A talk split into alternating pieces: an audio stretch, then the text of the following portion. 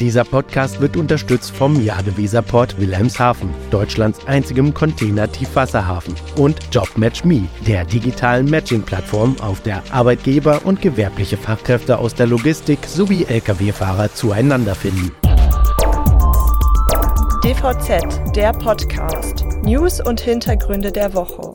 Transport- und Logistikdienstleister prüfen und testen den Einsatz neuester generativer künstlicher Intelligenz.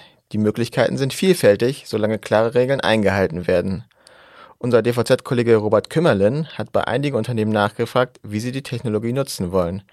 Darum geht es heute unter anderem in unserem Podcast. Mein Name ist Frederik Witt. Herzlich willkommen zu einer neuen Ausgabe von DVZ Die Woche, dem Nachrichtenrückblick der DVZ. Heute, nachdem ich die letzten beiden Wochen mit Robert aufgenommen habe, nehmen wir mal wieder in einer ganz neuen Konstellation auf. Denn Robert hat genau wie Sven Benür auch Urlaub. Also die lassen sich wirklich gut gehen aktuell. Deswegen sitzen wir heute gegenüber Amelie Bauer, meine Kollegin, und wird mit mir die Themen der Woche besprechen. Hallo Amelie.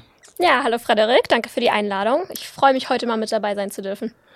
Ja, für dich ist es ja nicht das erste Mal, dass du diese Woche in diesem schönen Podcast-Studio bei uns sitzt, denn du hast ja diese Woche schon einen Podcast aufgenommen und zwar mit Christina Turner.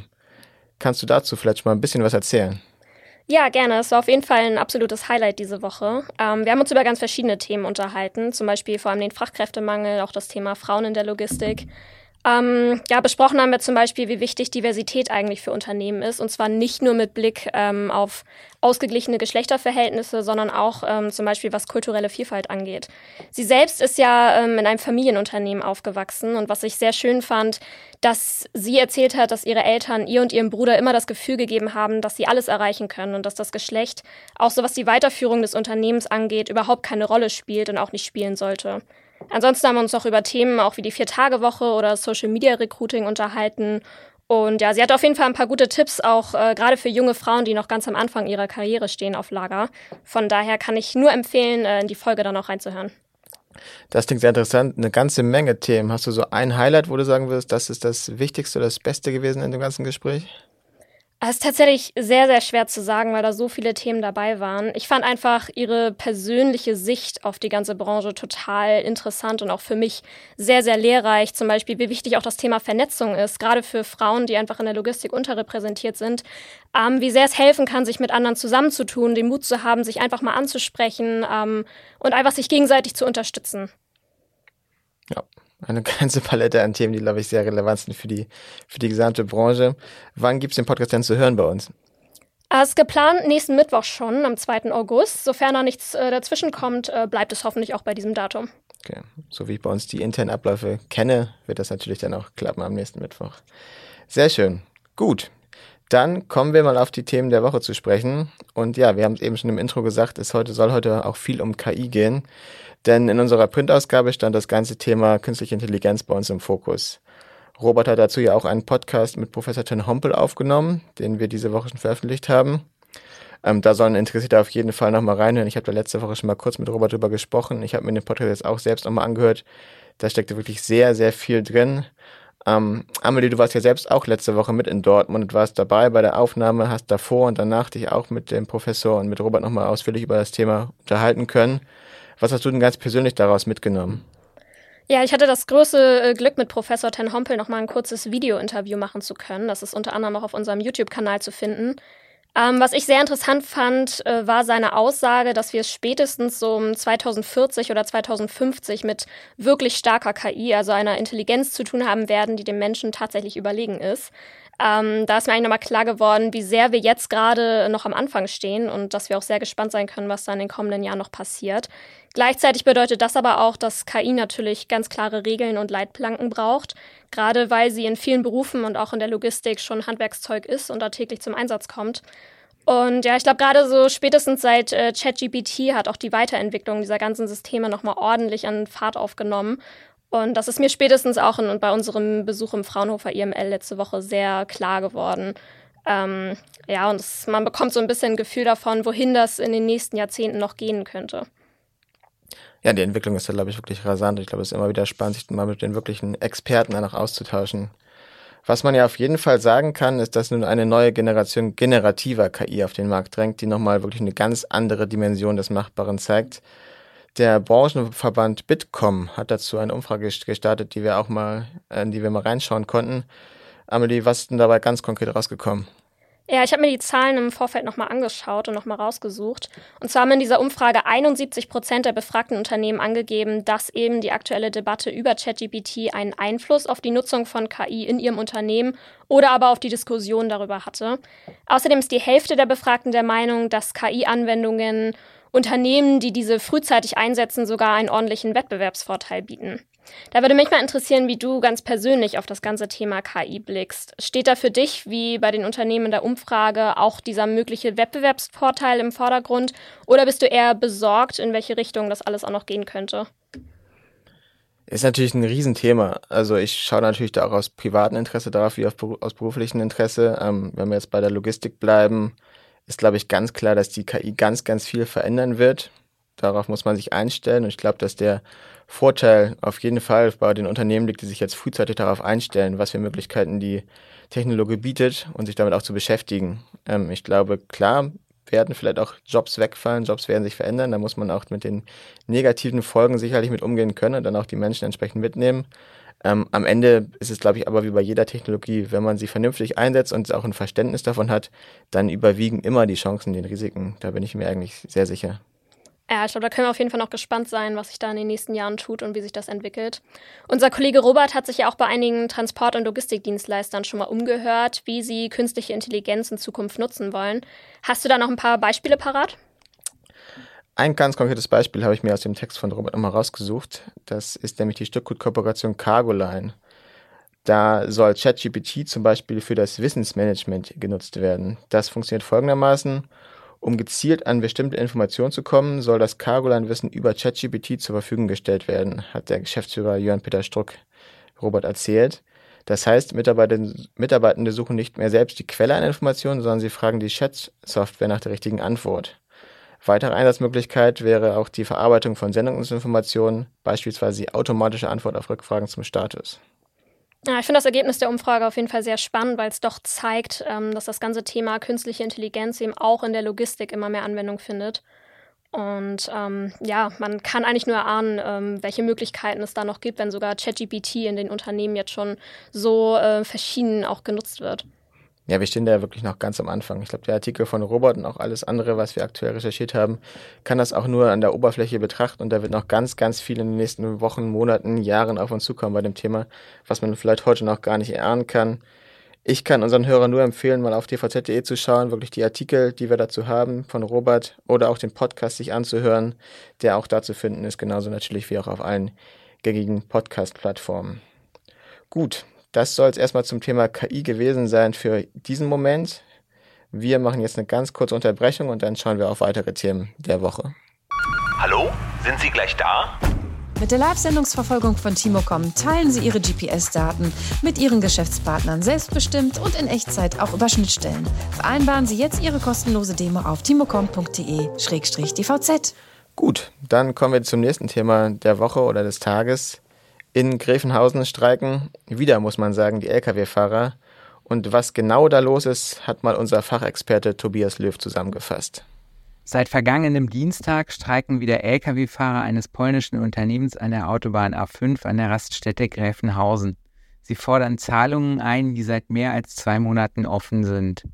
120 und mehr Fahrer sind dort inzwischen zusammengekommen. Ihre Fahrzeuge stehen auf beiden Seiten der Autobahn.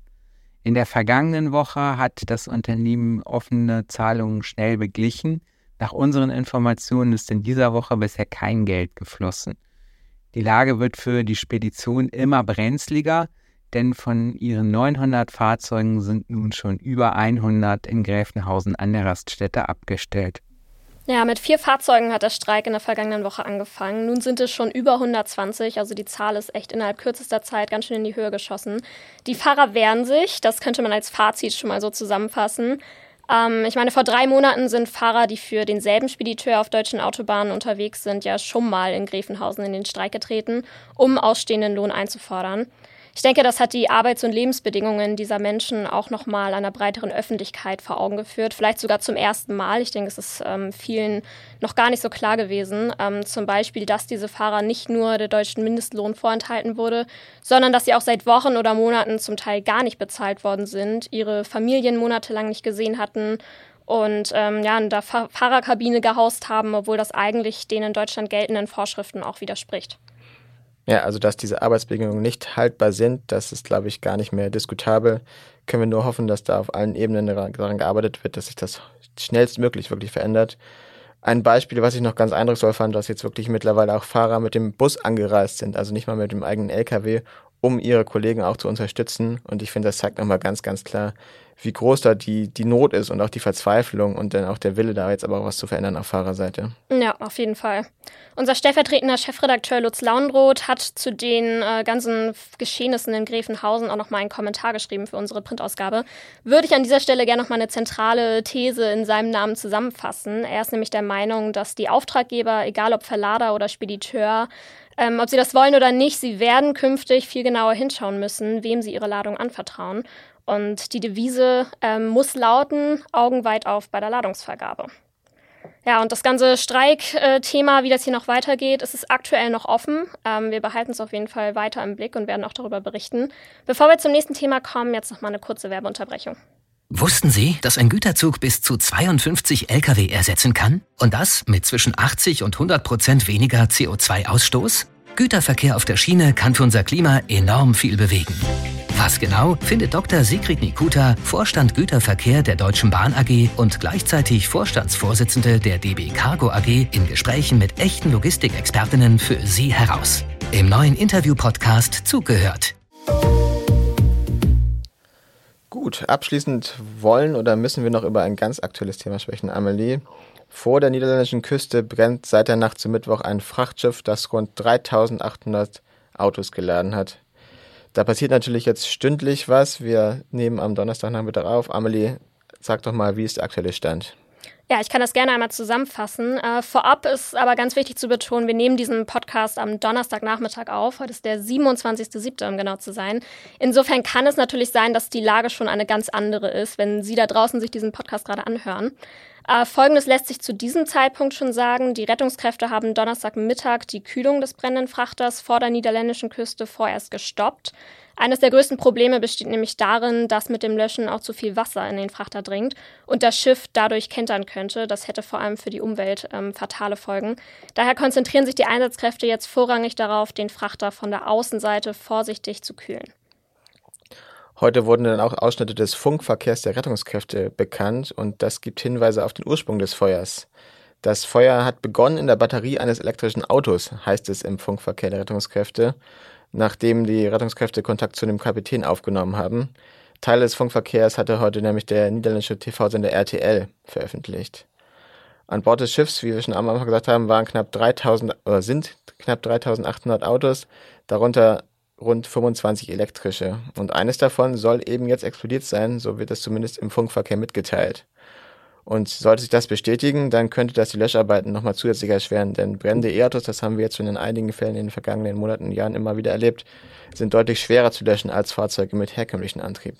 Mhm. Ja, ich habe es äh, vorhin schon mal kurz gesagt. Gerade bei Umweltorganisationen wächst jetzt eben die Sorge vor einer Katastrophe im Wattenmeer, das ja auch zum UNESCO-Weltkulturerbe zählt. Wenn nämlich Öl und die Autos an Bord ins Wasser geraten, könnte das Meer sowie halt auch die Küste verseucht werden. Ähm, das wäre eine große Bedrohung, vielleicht auch für die deutschen Wattenmeerinseln. Nach Schätzung der Schutzgemeinschaft Deutsche Nordseeküste könnte der Frachter nämlich bis zu 2000 Tonnen Schweröl an Bord haben. Und Westwinde könnten dieses ausgetretene Öl im Katastrophenfall womöglich auch in die deutsche Bucht treiben. Ja, was man aktuell sagen kann, der Brand könnte noch Tage dauern, sagte ein Sprecher der Küstenwache. Ähm, Bergungsexperten warten nun ab, bis die Temperaturen auf dem Schiff ähm, gesunken sind. Der Frachter liegt laut dem Sprecher aber erstmal stabil. Ja, auch zu dem Thema lesen Sie natürlich alles bei uns auf dvz.de, wenn es da neue Entwicklungen gibt. Wir können aktuell wirklich nur hoffen, dass das am Ende möglichst glimpflich ausgeht. Auch wie wir jetzt schon gehört haben, ist aber noch alles leider offen. Gut, und damit sind wir tatsächlich schon am Ende des heutigen Wochenrückblicks angelangt. Amelie, dein, dein Fazit, jetzt das erste Mal dabei gewesen. Äh, ja, es hat auf jeden Fall äh, Spaß gemacht. Es ist immer schön, sich nochmal so mit den größten Themen der Woche auseinanderzusetzen. Auch wenn ich mir für die nächste Woche wünsche, dass wir da wieder mehr positivere Themen auch äh, für Sie dann dabei haben. Sehr gut. Ja, dann schauen wir mal, wenn unsere beiden Urlauber wieder da sind, ob wir dann trotzdem auch mal wieder hier zusammensitzen dürfen. Mich das hoffe ich doch. Mich würde es auf jeden Fall auch freuen. Mir bleibt am Ende nur zu sagen, äh, liebe Zuhörer, vielen Dank, dass Sie wieder dabei waren. In der kommenden Woche hören Sie dann uns oder Robert oder Sven. Lassen Sie sich überraschen. Diesen Podcast können Sie wie immer auf jeder gängigen Podcast-Plattform abonnieren. Wenn Sie uns mal irgendwo nicht finden, sagen Sie uns gerne Bescheid. Fragen, Anregungen oder Kommentare darüber hinaus immer wieder gerne an redaktion.dvz.de schicken. Ja, das war's dann auch von unserer Seite. Wir wünschen Ihnen noch ein schönes Wochenende. Hören Sie gerne nächste Woche Freitag wieder rein in unseren wöchentlichen Nachrichtenpodcast. Schönes Wochenende. Bis bald. Tschüss. Ciao. Dieser Podcast wurde unterstützt vom Jade Weserport Wilhelmshaven, Deutschlands einzigem Container-Tiefwasserhafen, und JobMatchMe, der digitalen Matching-Plattform, auf der Arbeitgeber und gewerbliche Fachkräfte aus der Logistik sowie Lkw-Fahrer zueinander finden.